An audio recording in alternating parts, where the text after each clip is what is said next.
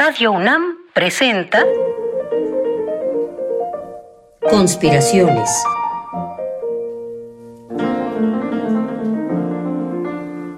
Bitácora de un admirador de Balzac. Por Otto Cázares.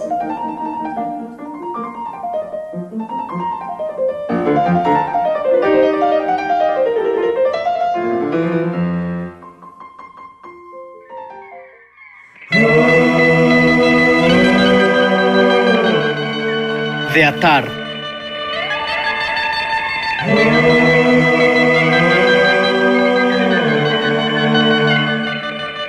Buenas tardes, conspiradoras y conspiradores de profesión, presencias dulces que me acompañan a entretejer esta bitácora abierta a sus ojos camaradas.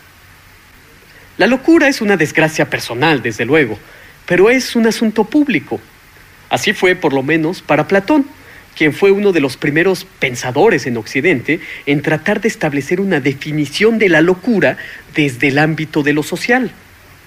En su obra Las leyes, que también es un diálogo entre personajes como en otras de sus obras, con la única e importante excepción de que Las leyes es el único diálogo platónico en el que Sócrates no aparece como protagonista, en esta obra, pues, Las leyes, Platón establece el corpus legal de su imaginada república filosófica y dedica un importante número de páginas a la locura vista desde la esfera pública.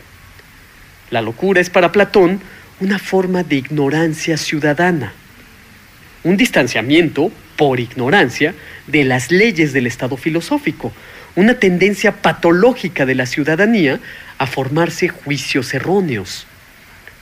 La salud mental de un individuo está en relación directa con la salud del Estado y la enfermedad mental del mismo individuo se opone en relación directa también a la salud del Estado filosófico.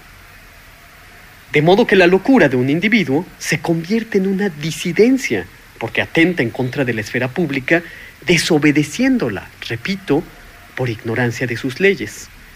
Esta disidencia puede ser contagiosa, por eso Platón propone la construcción de lo que él llamó el sofronisterión, es decir, la casa o la escuela de la templanza, un lugar donde encerrar a los ciudadanos equivocados en sus juicios durante cinco años y someterlos a las charlas reformatorias de un consejo nocturno, con adoctrinamientos y disquisiciones eruditas acerca de las leyes de la República. Esta prisión reformatoria, repito el nombre, Sofronisterión, donde se encierran los locos disidentes, hace del asunto privado, la enfermedad mental de un sujeto, un asunto público. Y la enfermedad mental es principalmente una ruptura de la norma social.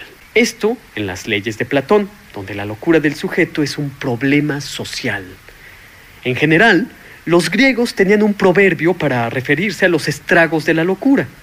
Aquel a quien los dioses quieren destruir, primero lo vuelven loco. Y es que para los griegos, la psique era un espacio susceptible a las incursiones de potencias externas, desestabilizadoras, cuando no explosivas. Las ninfas, por ejemplo, podían incursionar violentamente en la psique de los hombres para ordenarles que actuaran de determinada manera.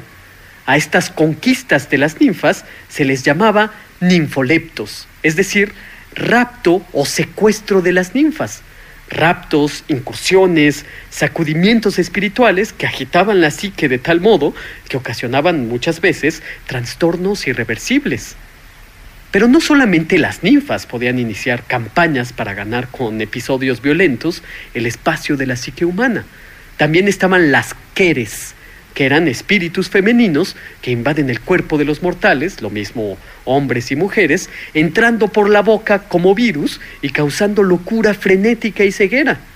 Lo mismo las erinias o furias, como ustedes prefieran, encargadas de ajusticiar los pecados veniales, parricidios, matricidios, filicidios y otras lindezas, entonando un canto tan demencial que secaban a los hombres como cigarras de jardín después de desquiciarlos y abatir su mente. O también estaba Lisa, la dadora de la manía, una especie de furia marcial que se hacía anunciar por el redoble de unos tambores y un sonido de flautas, y cuyo objetivo era enloquecer personajes de primer orden, Héctor, Aquiles o Heracles. En fin, que como quiero hacer ver, mejor dicho, como quiero hacerles oír, la vida mental griega estaba lejos de ser plácida o serena. Ya Nietzsche señaló la impertinente familiaridad que creemos sostener con los griegos, donde la mayor parte de las veces admiramos el factor apolíneo y sereno de sus esculturas o de su grandiosa arquitectura, pero perdemos de vista lo dionisiaco, lo orgiástico tremebundo de la poesía trágica y las danzas frenéticas de las ménades de cabello de fuego. El antagonismo de las dos sensibilidades griegas, diría Nietzsche, lo apolíneo por un lado y lo dionisiaco por el otro, se reconcilian superficial y solo momentáneamente por intermediación del arte. Ese arte sin el cual la vida sería un error, como sostuvo, ese arte que hace de la locura personal un asunto público también.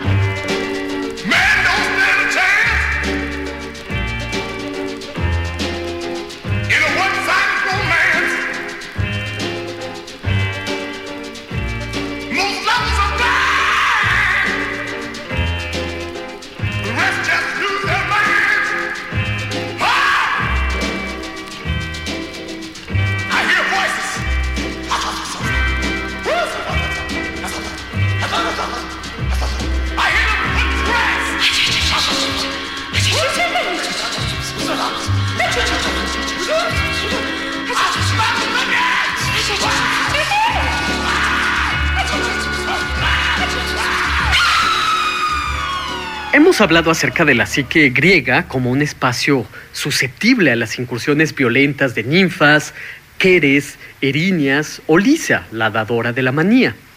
También hemos hablado acerca de la locura como un asunto público, sobre todo en las leyes de Platón, que imaginó prisiones o escuelas de templanza para disidentes. Pero hay algo muy interesante. Bueno, espero poder comunicarles ese interés porque hay una palabra griega para designar la demencia en general, que es manía. Y en una obra anterior a las leyes, probablemente escrita unos 20 años antes, que es el Fedro, Platón hace una distinción entre dos tipos de manía, la manía orgánica y la manía carismática, es decir, la demencia orgánica y la demencia carismática. Ambas demencias comparten para Platón ciertas características, comparten ciertos síntomas de excitación, frenesí y éxtasis. Pero mientras la manía orgánica tenía una inclinación a la ira, la agresividad o el caos, la manía carismática no. Esta demencia es consecuencia del carisma de la posesión, la revelación, la inspiración poética o la locura amorosa. De modo que hay una demencia orgánica inclinada a la violencia y a la destrucción y otro tipo de demencia, carismática, que aunque destruye a los sujetos que la padecen, construye sentidos por medio de la revelación divina o la inspiración poética. Profetas, adivinos, poetas y enamorados son locos carismáticos según la distinción de Platón. Por los mismos años en los que Platón escribía sus primeras obras filosóficas, dialogadas a la manera de las obras teatrales, Hipócrates, que era unos 30 años mayor que Platón, dio a conocer una obra fundamental para la comprensión de la salud y la enfermedad del cuerpo. Me refiero al tratado acerca de la naturaleza del hombre, un texto que inicia la tradición humoralista que pervivió en las concepciones médicas poco más de 20 siglos. En el tratado acerca de la naturaleza del hombre, Hipócrates establece una relación entre los cuatro humores del cuerpo y sus fluidos correspondientes. Al humor sanguíneo le corresponde la sangre como fluido, al humor flemático le corresponde la flema, al humor colérico la bilis amarilla y al melancólico la bilis negra. La salud de un individuo estribaría en el equilibrio armonioso entre los cuatro humores. Con el incremento disarmónico de algunos de los fluidos sobrevienen enfermedades. Precisamente desprendida de la teoría de los cuatro humores de Hipócrates, comenzó a pensarse que cualquier humor inflamado podía ocasionar demencia. Pero los humoralistas hipocráticos hicieron una distinción, diversa la demencia orgánica y la demencia carismática de Platón. Ellos decían que había manía por un lado, manía extrovertida, ruidosa y agresiva, y melancolía por el otro, es decir, una experiencia interior, silenciosa, contemplativa, pacífica, muy parecida a la depresión. La manía es brutal, es un furor indeseable, mientras que la melancolía ocasiona un furor poético sumamente deseable. El tratamiento para la manía hipocrática era la castración, la melancolía se trataba con el éboro, que era el Prozac de la antigüedad. En realidad, se trata tanto en Platón como en Hipócrates de las mismas pulsiones maníaco-depresivas que conocemos también las personas que vivimos a inicios del siglo XXI. Un siglo que tanto se parece, por lo menos en cuanto a historia psicológica se refiere, al siglo IV antes de nuestra era.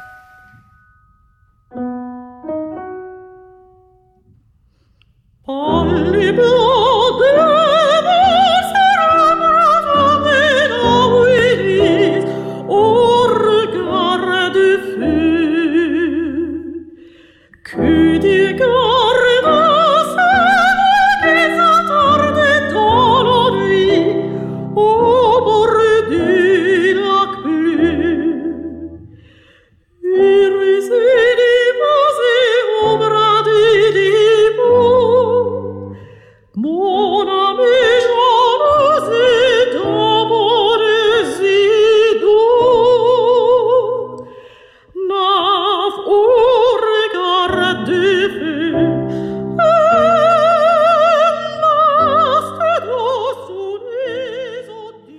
Haré un diagnóstico psicológico platónico hipocrático.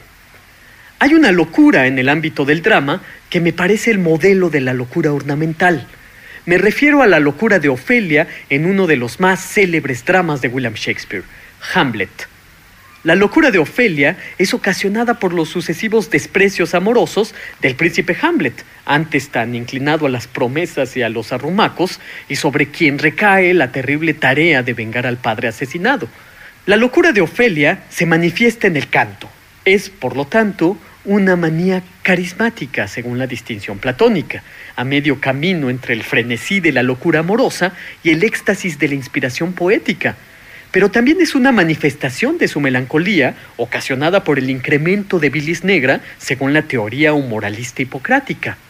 La psique desbordada de la bella Ofelia se dibuja claramente a través de la música locamente ornamentada.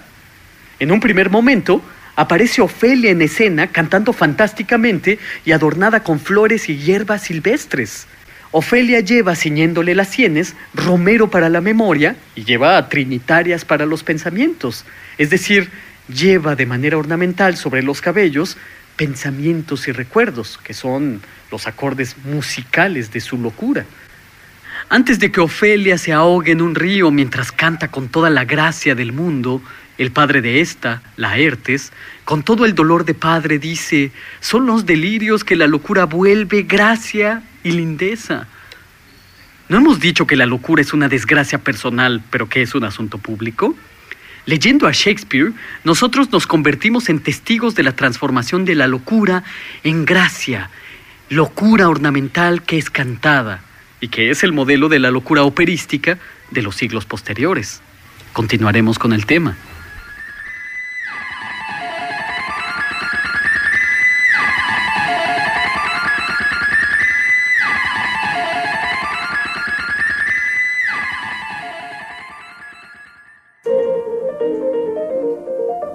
Conspiraciones. Bitácora de un admirador de Balzac. Con el primer conspirador, Otto Cázares. Una lluvia de fantasías y bombas de tiempo artísticas para armar y desarmar tu mente. Síguenos en la próxima cruzada para conquistar el mundo de las ideas. Voz de soprano, Luz Angélica Uribe.